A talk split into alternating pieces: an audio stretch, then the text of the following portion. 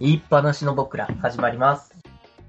この番組は昭和生まれの男二人が日々感じる様々なことをビール片手に言いっぱなす番組です。えーこんにちは、ゆういちです。あ、こんにちは、コロちゃんです。あれですね、だいぶ暖かい日と寒い日が続いてますけど、どうですいかや、もうこっちはだいぶ暑いよ。23度とかだし。そうですねうんここ、夏夏実はね、距離感として300キロぐらい離れてるっていう。こあ、そうねね、そうねれ。はもう、我々にしかわからない世界ですけど。まあ、1分ぐらい時差があるかもしれないからね。 若干今日音途切れ途切れ気になりますけどね。ああ、それ衛星電話だからね。あ失礼しました。まあこれ、一緒に、あの、片手にね、言いっぱなしてるっていう体なんで、よろしくお願いします。はい、よろしくお願いします。あのー、あれなんですよ。私は、今週、病院に行ったんですよ、久しぶりに。え、それ仕事でいや、ああ、そうかそうかそうか。いや、あの、プライベートですね。完全プライベートに、ああ、し怪我を、診察し怪ん我をのして、怪我。う怪我で病院に行ってきて、ん。うん。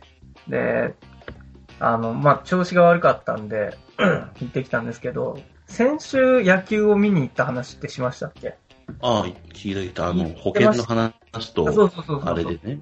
で、野球を見に行って、野球を応援して、で、えーっと、金曜日に行ったんで、まあ、土日と寝て、うん。で、月曜日朝起きたら、右肩上がんなくなってて、ほう。で、まあ、上がんないって あるんだっていうぐらい、あの、本当にこう、痛くて上がらないやつ。え、それどこかぶつけたからとかってこといや、私も、まあ、あの、パッと思い浮かんだのは前日ちょっと軽い筋トレをした。でも本当に軽くなんですよ。3分ぐらいの。っそれ筋トレっててい言う。わないレベルじゃないですか、ある種。うん。で、うんびっくりして、まあだからそれは多分違うだろうって思って。で、朝一だったんで、まあちょっと寝寝違えたかなみたいなあ感じで。あ、ああ、まあ、あるよね、あもう。過ごしてたんですけど、あの、もう、どんどんどんどん、こう、仕事中も痛くなってって、あの、パソコンってやっぱりこう、腕とか伸ばしてやるじゃないですか。そうね、姿勢的にあんまり良くないしね、あれはそ。うそうそうそう。で、あれが結局もうできなくって、あ、ああその、右手を伸ばして、伝わりますかねあの、こう、なんだろう、右手だけで叩くっていうの。左、右肩をこう入れる感じで、う。ちょっとわかんないな。あの、こう、斜めにするんですよ。左肩下げて、後ろに。ああ、小室哲也が、あの、横のキーボード弾いてるみたいな感じ。あああ、そうそうそうそう、この、はいはいはいあのゲットワイルドみたいな感じの。あ、わかるわかる。あれで、なんとかその日をしのいで、だいぶ怪しい人だよね、でもそれ。いや、もうとにかくその、もう、肩がその、上がんないんで、その、なんていうんですかね。だからできる姿勢がやっぱ限られるんですよね。肩上げないってなると、体を動かすしかないんで、体を反らせるっていう。で、え、結それ果、で、どどれぐらい過ごしてたのそのまま。でその日はそのまま過ごして、うんで、まあ一応夜帰ってきて、普通にちょっとしょ行けなかったんで、その日は、病院には。はい、はい。で、えっと、あれ、あのーなんていう、筋肉のあの、痛めてるのを効かせる湿布みたいな、はい、はい。薬にバンテリンね。そうそう。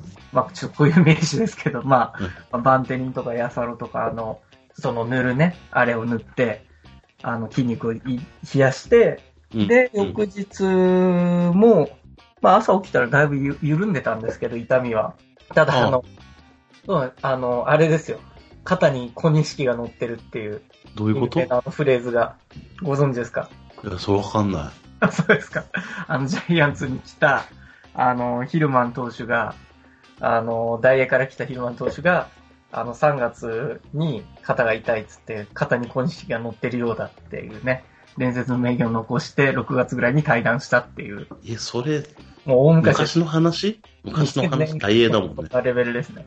まあ、とにかくその、あの、痛みは消えたんですけど、肩が重くて、はい。火曜日、我慢して仕事をして、やっぱでも、ダメで、うんで、。水曜日に、あの、整形外科に行ってきて、あ、じゃあ2日間そのままにしてたってこといや、そうです、そうです、そうです。まあ、えでもそう、放置。放置って、まあ、あの、その、だから、まあ、原因がわからないと、病院もどこに行こうかみたいな。えまあね。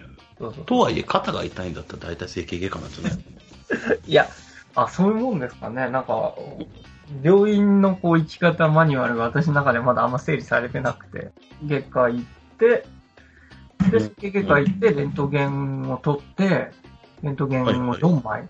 もう今すぐなんですね。あの、普通の、普通のマンションの4階の病院だったんですけど、そんなとこあるんだ。そうそうそうそうそうそう、びっくりして。えー、で、4回行って、で、どうぞってなって、で、ちょっと肩が痛いですみたいな。まあ実際それまためんどくさくて、その、その時点では痛みはだいぶ引いてたんですけど、あ、まあ時間も経ってるしね。そうそうそう。ただまあ一応痛いですってことで、なんかしましたみたいな。いや、まあ筋トレ、まあちょっと軽くしたんですけどね、みたいな。そしたらもう、あの、じゃあレントゲン取りましょうマンションの中でレントゲン取れるってこそう。僕もびっくりして、あ、こんな感じで放射線ってパカパカ打つのねって思いながら、と。うんあの、そうだ普通よね。に、そう、部屋行って、で、レントゲンやって、レントゲン4枚え貸しー、で、で、見てもらったら、まあ、なんでもないですねってやっぱり言われて、うん。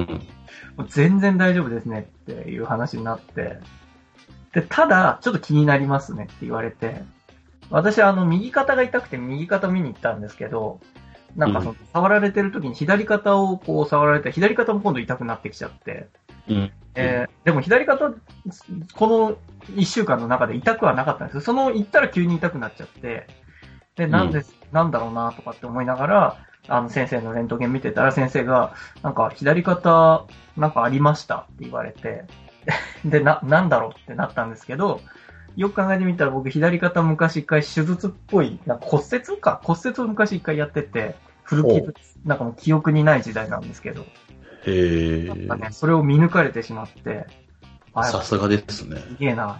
その後、なんか低周波マッサージを受けて、 ああ、良さそうじゃん。それはでも低周波全然あの、ピリピリしないですけどね。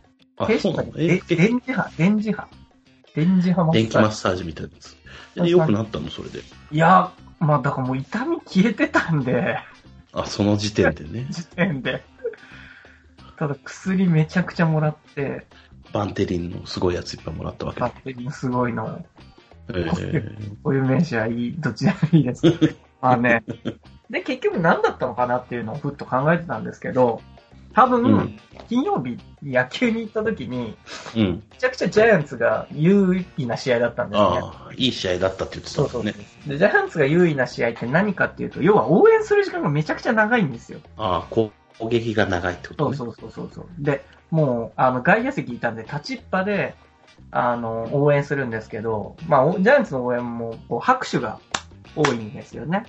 たったはい手をはい。やつが。それをやりまくってたせいで、多分、あの、腕が、腕をこう上げて応援してたから、それがね、原因だったんじゃないかなっていう。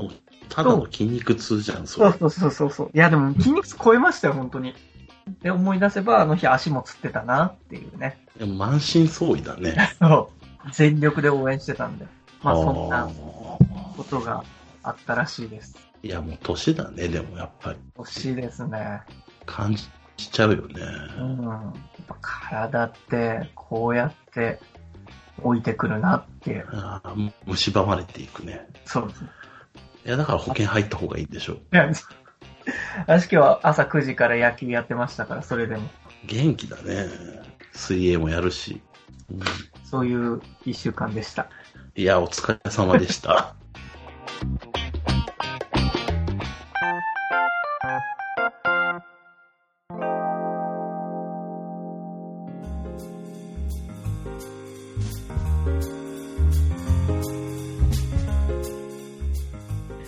いや、この間ね、うん。絵本を買いに行ったんですよ、娘の。はいはで、結構大きい本屋に行ったんだけど、い。うん。やっぱね、アンパンマンとか、うん。 グリとグラとかさ、まあそうですね。そうそうそう、我々が知ってるやつがさ、いっぱい置いてあるの。うん。いまだにあの、腹ペコアオムシとか、ああ。確かに。一。番なんかその、場所取って置いてるわけよ、そういうのが。ええもう全面にね、そう。まずはみたいなね。ただでも、自分が子供の頃とかさ、変わんないわけ、30年とか前から。うん。あのラインナップはすごいですよね。ほんとそう、すすごくないそれって。うん。から全然新作出てないのかっていうとそういうわけでもないんだと思うんだ けど、うっすらマイナーチェンジをしてるんですよね。でも絵とか変わんないよ、グリとグラ。まあ、そうですね。紙の進化だけですね。また、私も仕事でやっぱりそういうのを買うので、あ、そうなのあの、保育の関係だあかあら、いや、びっくりしました。だから、去年からこの仕事やり始めて、そあ、のそうなんだ。現場でも未だに、未だにグリとグラみたいなね。そうそう。だって保育園にも置いてあるもんね。うん。あと、あの、寝ない子誰だとかね。ああ、そうですね。それはちょっとわかんないけど。記う憶さは、お化け、お化けのやつ、お化けのやつ。ベストセラーね。イニシエからのベストセラー。そう、そう、これ不思議だよね。言われてみればね。いや、もうあれが尖ってるのかなって思ってましたけどね。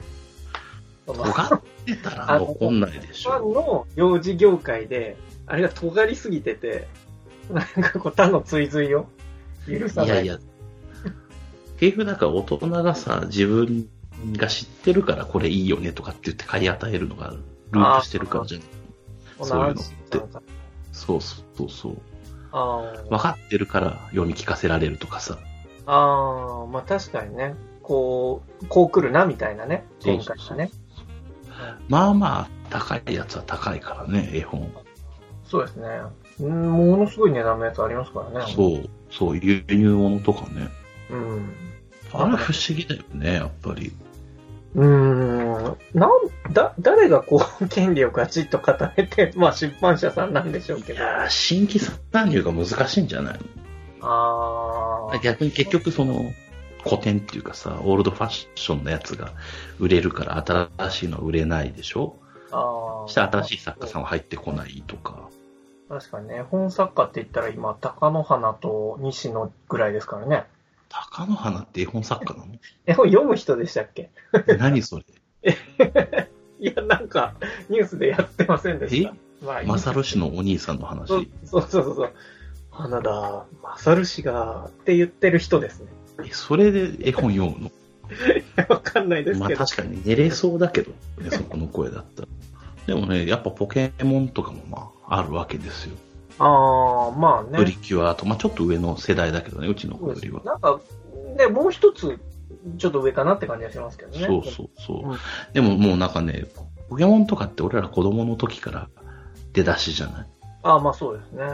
俺、小5の時に確か最初のやつが出たのを覚えてんだけど、うん、そんなもんですね。3、4、5あたりですね。そうそうそう。で、だんだん人気が出てきてるって感じだけど、まあ多分今の若い子にとって生まれた時からいるやつなんでしょう、きっと。今の若い子っていうのは、僕らより10若い。そうそうそう。会社の後輩とかも、ああ、そうポですケモね。ン大好き。うんうん。そう、だから彼らにとってはあれが普通なんだろうね。ああ、で考えると、ちょっとずつ新しいの出てきてるのかもしれないね。ああ、まあ、むず、ちょっとパッと今、その話で思い浮かんだのは、うんポケモンもプリキュアも、まあ、戦うんですよね。ああ、そうね。あのシーンが子供、その、いわゆるその一つ下の世代、あの、あ、一つの下っていうか、その、えっと、まあ、3、4歳の前の0、1、2、うんう二ん。次教育の中で、伝わるかなああ、確かにね。対立構造が分かんないかもしれないよね、1歳、2歳は。あれがこう、分かってくるのが、やっぱり3、4、5、社会をこう感じ出したあたりだから、うんでもアンパンマンも対決ものじゃん。確かにそうですね。アンパンマアンン、パンマンはもう、もう1歳半の娘は徐々に浸透していってる。あ確かにそうですね。いや、アンパン、だ、アンパンマンがすごすぎるんでしょうね。あれやっぱすごいよね。あコンれテいンや、うちツもとそうでしすてね。。うちも結局ドラえもんかアンパンマンかだったらアンパンマン ですもん。うちってどういうこ といや、だからそのうちの会社ね。あのあ、あこう、パーッと飾ってあるものは、あるんですよ。アンパンマンとドラえもんが。あ。やっぱ万人受けするんじゃないやっぱりアンパンマンなんですよね。なんとなくドラえもんって資本主義の影が見えるじゃん。まあやっぱ道具に最後頼り切そうる。そうそうそう、雰囲気的にさ、なんか、楽して得取れみたいな。まあね。そういう意味で言えばもう、あの、なんていうの、こう、愛の塊がアンパンマンですからね。まあね、愛と勇気だけが友達だから。そうそう言い切っちゃってるあたりがね。 うん。いやそれか。そこあだから逆にそういうのをだから大人になると見ないんだろうね、アンパンマン。あんまり。まあね。ドラえもんとかだったら割と大人でも映画見たりさ、するじゃん。うんうんアンパンマン見に行ってますっていう音の人ってあんま聞かないもんね。まあ子供と一緒とかになっちゃいますね。そうそうそうそうそうね純粋に見に行くっていうと、まあ妖精の世界ですからね。あれ、そうなの え、だって、アンパンマンってカバオくんが喋ってますけど、あれカバですからね。いや、知ってるよ、知ってるよ。妖精出てこないじゃん、だって。え、あれみんな妖精なんでしょあ、そうなのあれ違ったかなバタコさん。バタコさんは、ギリ人みたいな。いや、ちょっと忘れちゃいまギリした。人って何ギリ人。だジャムおじさんは、その、魂をいろんなものに吹き込む魔法使い的なキャあラだったとかって、あ。それ本当は怖いアンパンマンみたいなんじゃないのちょっと忘れちゃったけど、でもほら、アンパンマンも昔はあの普通の人だったじゃないですか。人のアンパンマンも。知らないよ、いやその設それなんかあの定。トリビアでやってましたよ、確か。へえ。あ、へえって言っちゃったよ。人だったんだ。 いや、まあ、いや、だからそのね、変遷を得て腹っぺこ青虫と勝負できるぐらいまで行ったんだなっていうのをね。あ、アンパンマンアがンね。パンはまあ唯一そこにたどり着けた。え自分が子供の頃どんなの読んでたか覚えてるまあ、グリとグ、いや、でもグリとグラは違いますね。小学校だな。グリとグラ小学校で読まないでしょ。よ読み直しでね。そんなことあるよ。いそれ確かに妹ができたからじゃないのそれ。え妹ができたからじゃないの読み直し。おどうですかいや、僕はあの物語文を読むのがすごい好きだったんですよ。 今となっちゃうね。まあまあまあまあまあまあ、まあ、そういうことですけど。だからね、結構なんかそういうのはすごい読んでましたけど、なんだろうね、何読んでました今パッと思いつくのは、あのね、怪獣たちのいるところうってーいん、うなん多分外国ものだったかかな。あとね、うん。まあ桃太郎ですよ、桃太郎。やっぱり、あー。地元ですから。あ なるほどね。そう言われてみ、いや、でも違うな。な、あの、うちにも、あれがあったんですよ。あの、日本童話 100, 100選ああああ24あ本くらいと、世界童話100あ選日本く昔。らい。世界童話100選なのに24なの。なんかね、まあ、まあ、有名なシリーズかもしれないですけど、まあなんかその、なんかね、おあの、統一の本が、同じ型のやつが20冊ぐらいそれぞれあって、 あるよね、なんかセットで箱に入ってるやつがね。それはね、ほんと結構ずっと読み返してましたね。小学校に3年ぐらいまでかな。へえ。まだ読み始めがいつだったかは記憶ないですね。そうなんだ。小学校とかってなんかクレヨン王国とか読んでたイメージだけどね。なんすかそれ。え、え、青い鳥文庫ですよ。クレヨン王国。あ福音館だったかなー、はいはいはい。あ、そっちね。その辺、うわ、なんだろうな、あんまり、その先週も話してた、あ、先週前回の話でもうんう出ん。た、はいあの、本、本を読んだらシールを貼っていくじゃないけど、はいはいあのはい。辺でこうなんかその、読み筋とは別のこう本の選び方が出てきて、薄い本でしょ。薄いどっちか本っにていしうたと。り、まあ、あとうちページカウントもあったんで、文字の大きいページ本とか、ああ、いや、だからそういうとこだよね。資本主義的な。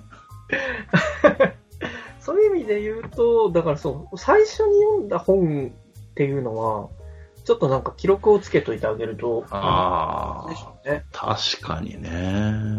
今だと、結構うん読むよ。本は。絵本読んでくれって言うね、すでに。それこそ、多分あの、絵本って、なんていうんですかね、いろんなパターンがあるじゃないですか。たなんだろう。僕の記憶してる絵本って、あの、白字なんですよね。文字に白、まあ文字は黒字で入ってて、絵も、なんだろう、その、本の真ん中ら辺にボワッと書いてあるみたいな。ああ、あの、あもう、あれでしょ。文字数ほぼないみたいな感じじゃそなういそうそうそうそうそう。で、絵もね、だからそんなにその、なんていうの、いわゆる絵本ですみたいな、こう、もうそのページ全部青く塗られてたり、緑に塗られてたり、うん。漫画みたいな本じゃないんですよね。本当にまなあん絵かが、見開き、見開き一つのイラストみたいな。そうそうそうそうそうそうそう。ああ、でもさ、今そうよ、そんなのが多い。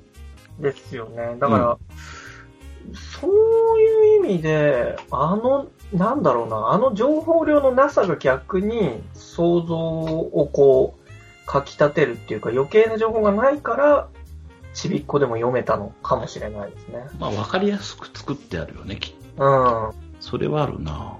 いないいないバーとか、そうだもんね。あ。開けたらもうね。隠れてるか出てるかだけっていうのうんうが、んうんうんうん。今ちょうどそれぐらい。すごいそれを読んで読んでって言って、ああ。持ってきて、で、途中で投げ出して別の本持ってくるみたいな。 まあだから、基本面白くはないんでしょうけどね。いや、そうだと思うよ。なんかこ そこう、までが楽しいみたいなそうね。あの絵が見たいぐらいのレベルで持ってきてんじゃないかな。でもだんだんこう大きくなるとそれこそポケモンとかプリキュアとか戦いに入ってくんだよね、きっと。ああ、そうですね。こう対立というか物語、いわゆる物語性ですよね、その辺がね。で、だんだん、あの、もうこんちゃ買って、このおもちゃ買ってみたいなのが出てくるんだろうけど、そうそうそう。そこをこう、付け足していくんでしょうね、自分でね。そう。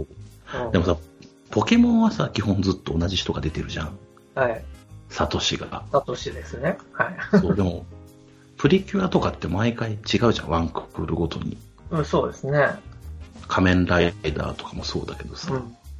あれ、どうして、ちびっ子たちは同じプリキュアだって思うんだろうね。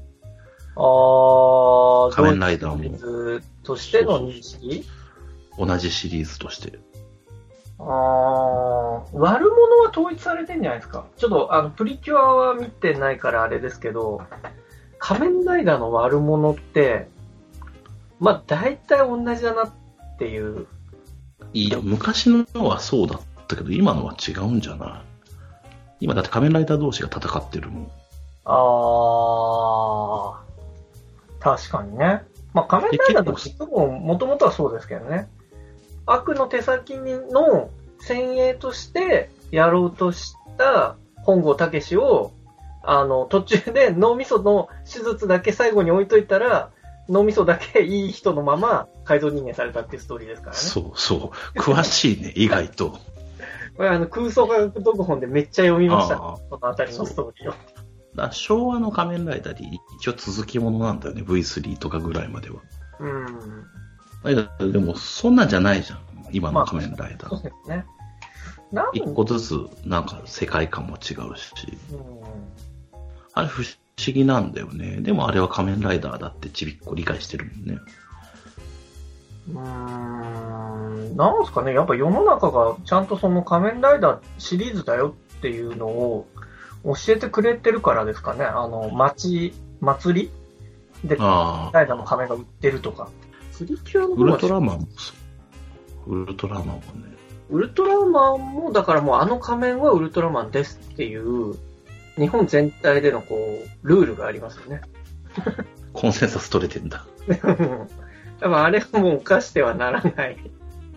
なのかな言われてみれば何なんですかね。で、毎回こんなの仮面ライダーじゃないみたいなのがさ、こうツイッターとかで盛り上がって、結論ありきですからね。まあ、そうは言っても仮面ライダーなんだっていうところにこう落ち着くまでの、すごいやそう意外といいじゃんに最後落ち着くみたいな感じでしょ、結局。すげえ茶番をね。まあ、仮面ライダーファンって何者なんですかね。あでも一定数いるじゃん、います一ね定。数。うん。え、見てた仮面ライダー、それこそ。うーんとね、まあ、見たり見なかったりですね。時期によってですけど、フォーゼとか最近だと。結構最近じゃないそれ。あーあ、まあ、その、じゃあ昔で言えばそのアマゾンとか、あーええなんだっけな、あれも見てた気はしますけど、あブラックはなんか見てた気がする。まあ、だからその辺は若干お留守でしたね。どこ行って たの留学してたのその頃は、あの、夕方のロボットアニメシリーズと戦隊ものはしっかり見るけど、みたいな。あ多分、仮面ライダーってずっと朝やってるんですよね。ああ、そうなのか。なんか私の認識ですけど。うーん。あ、で、朝のシリーズが見れる時と見れない時があったんで、家の事情あるよね。習い事とかね。そうそうそうそう。だからまあ、そんな状況でしたかね、仮面ライダー自体は。まあ、認識、認識どうなんですかね、本当にね。プリキュいや、アはまあった娘さん。あ、わかんない。まだまだ始まってない、プリキュアは。あと字が読めてくるからなんでしょうね。最初に覚える言葉の一つかもしれないですね。仮まあ面確かと。に。いや、仮面って止まらないでしょ。 えでもあのラ漢イ字ダは、ー。もしかしたらですけど、最初に覚える漢字の一つかもしれないですよ。絶対そんなことねえと思本当ですかう。うん。いや、そんなことないでしょう。多分女野球の子ならまだしも、子が野球って漢字書けるかって言ったら、難しいと思いますけど、投手の投だったら書けるとかね。一緒じゃねえか、それ。いやいやいやいや野球の投手なんかその、言葉の魔術みたいなところがね、あると思うんですよね。こう、好き言な霊。的な。うん。どうだろうね。だって、漢字、最初の漢字って小1とかで書くんじゃないのえ、だから書くのはそうなんですけど、ほら書きより前に読みは絶対先に来るじゃないですか。読みまあね。って、やっぱり、ほら、例えばそれこそ、多分、なんだろう、テレビ欄って私、もうやっぱり新聞に最初に入るのはテレビ欄だったんで、読めない漢字あっても、まあその、いわゆるなんていうんですか、英語も読み飛ばしって覚えるじゃないですか。うん。あの、読めないかん、読めない言葉もこう、なんとなくイメージで、みたいな。多分ね、漢字も、やっぱりその、そういうところで覚えているんですよね、先に。あまあでも漫画とかじゃないだとすると。あ、そうか、僕は漫画を読まなかった子だから、あ、そういうことね。まあ。でもそれ言うと、うん、あし新聞取らない家増えてるからね、今。あー、みたいです。どうですかうん。うちも取ってない。電子版。あー、まあ、電子でまあ撮、ってるならね。そう。でもなんか、子供生まれてやっぱ紙取らないとね、みたいな話はするね。まあね。 あの、本当この国って、素敵な活字文化ですからね、本当に。 まあだって活字離れだなんだとか言って、ツイッターもそうだし、フェイスブックもそうだし、全部活字だからね。そうそうそう。そむししてろ、活字、活字くっつきぐらいの時代になりつつありますけどそうね。そうそう。うん、どんどん活字くっつきじゃないですかあのいや、増えてると思うよ。多分、メールもそう、LINE とかもそうでしょ。 LINE なんかはもうね、象徴的な出来事だと思いますけどね。うんただ、まあその、なんだろう、言葉の使い方とか正しい、まあ何が正しいっていうのもないけど、確かにその従来とね、違う使い方や文法は入ってきてるけど、まあまあ、口語と文語がくっついてるっていうかね。そうそうそう。でもそれこそ顔文字とかさ、昔のちょっと前までの、スタンプの前のやつとかさ、うんあの、アスキーアートみたいなのも、あれも活字だもんね。まあそうですね。あれ、やっぱ日本人好きだよね、活字って思っちゃう。ああいうの見てると。あんだからやっぱね、やっぱだから文字の力なんだと思いますよ、絵本、絵本も。絵なのに、絵だけど、いやだからその絵、だから。え絵が文字なんじゃないですかあの、彼らにとっては。ああ、いや、まあ、まあそれをやった逆に文字らの、希望とも言えるんでしょうけど、うん。その、こう、そこに対する欲望みたいなのが、なんかそのジャパンの子にとってはすごい、こう、DNA 的に興味大をきく、おられ大たきっく出たね。てことなんだなって今、ふっと思いました。まあでも絵本は記号だよね、絵本の絵は。それはそうだと思うう。ん結局、その犬がさ、絵本だと犬じゃないじゃん。リアルな犬とは違う。で、なんかね、一歳半検診、子供の話に戻ると、があった時に、うん絵を見せられて、うんいくつか、この中から犬を選びなさい、みたいな。 もうそこ、そこからそういうの入ってんだよ。ああ。識字率の高さってそこなんでしょうね。そう ABC とか、あいうえおとかじゃなくて。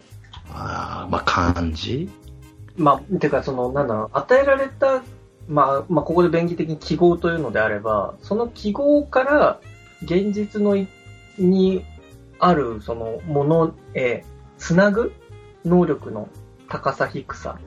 だからそいやので犬もも本物の犬は本物の犬で見えてて、うんその記号は記号で見えてて、そこが一致するよっていうなんか、引き出しの多さっていうか、こう、つながりの速さみたいなののことをもって識字率といって、それがきっと高いんでしょうね、日本人 って。いや、それ識字率って言わないし、多分そうなの。人類ある程度同じだと思うよ。いやー、まあ、どっちでもいいんですけど、いや そうく、そこでそうくる。いや、なんかね、いや、言われてみれば不思議だなって思うことが多いな、そこは。まあ、そこは多分人間が他の動物とちょっと違うところなんじゃないのまあ、あれは他の動物よりちょっと得意なところなんじゃない確かにね。だから、猫を、まあ、彼女が飼っていて、うん猫でこう遊ぶときに、猫で遊ぶって。あの、うんいや、なんていうの、猫じゃらし的な、ああああ、なるほどね。ね、何で反応するのかなっていう。僕は、まあ、いろいろこう遊んでて、黒いもの、白いもの、柔らかいもの、硬いもの、速いもの、遅いものみたいな、音とか、こう、いろいろ試しているんですけど、うんうん。結果、別に何に反応してるかっていうのよくわかんないんですよね。だから彼女はその気分で、下手したら動いてるものにも反応してないんじゃないかな、みたいな。遊んでやるよ的なオー ラを飼い主の遊んでくれっていうオーラをだから感じ取る。逆にね猫側がねうん、遊んでいただいてるわけだ猫あにまあまあまあ、猫が年上ですからね。まあ、そんなことを感じました。まあどっちでもいいけどね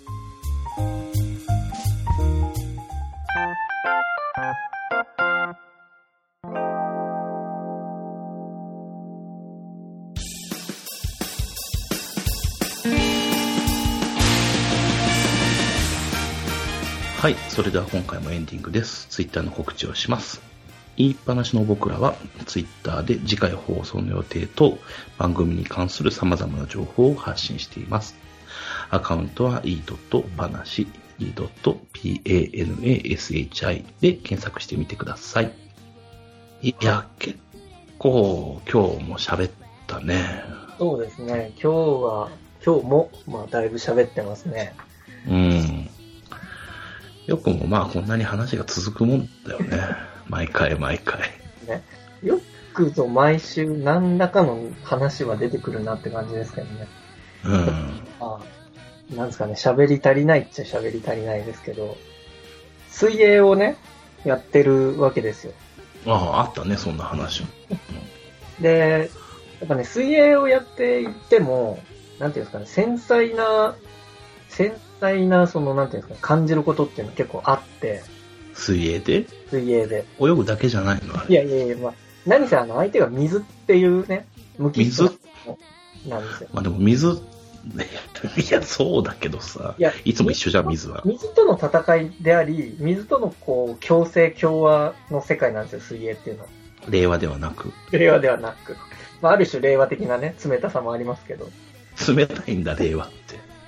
水的な意味でね。ちあのょっと意味がわかんない。あの、調子がいい時って、うん本当にあのプールの向こう側までのこう距離がすごい近く感じるんですよ。理由はわかんないんですけどね。これでもそれは本当なんですよ。えーえそれってさ、陸上でさうん、トラックに出て調子がいいとちょっと下り坂に見えるとかそういうのと一緒なんじゃないですか。私は陸上でそれを感じたことはまだ一度もないけど、ずっと調子悪いんだ。平坦にしか見えない ですね。多分あそう釣り手の、 まあでも多分そういうことなんでしょうね。こう、足が前に出やすいとか、あ水泳だと、まあでも、ただ、このね、距離が近く見えるっていうのはすごい不思議なんですよね。あの、進むスピードが速く感じるんじゃなくて、あ。うん。単純に距離が近く感じるんですよ、本当15メートルぐらいに感じる時もあれば、うん。本当に30メートルぐらい。まあな、あれじゃないのその、帰り道は早く着くとかそういうイメージなんじゃないのああ、それはありますね。そういう意味で言うと、今は帰り道の方が遠いかな。家帰りたくないんだ。で、そんなことはないから、ちょっとそう、私もこの感覚がすごい不思議で、うん。 1秒でも早く帰りたい。まあでも1秒でも早く帰りたいからなのかもしれないですね。ああ、逆に待ち遠しいってこそうとそうだからあの、あそれはあるかもしれないね家を我慢して家に帰る時の、あのー、家に近づいた時ほど緊張感が解けるやつみたい失敗するやつや ん、そそれう。そうそうそうそう。普段もう、あの、大丈夫な時はこう5分でも10分でも我慢できるものが、なんか安心感が出てくるとね、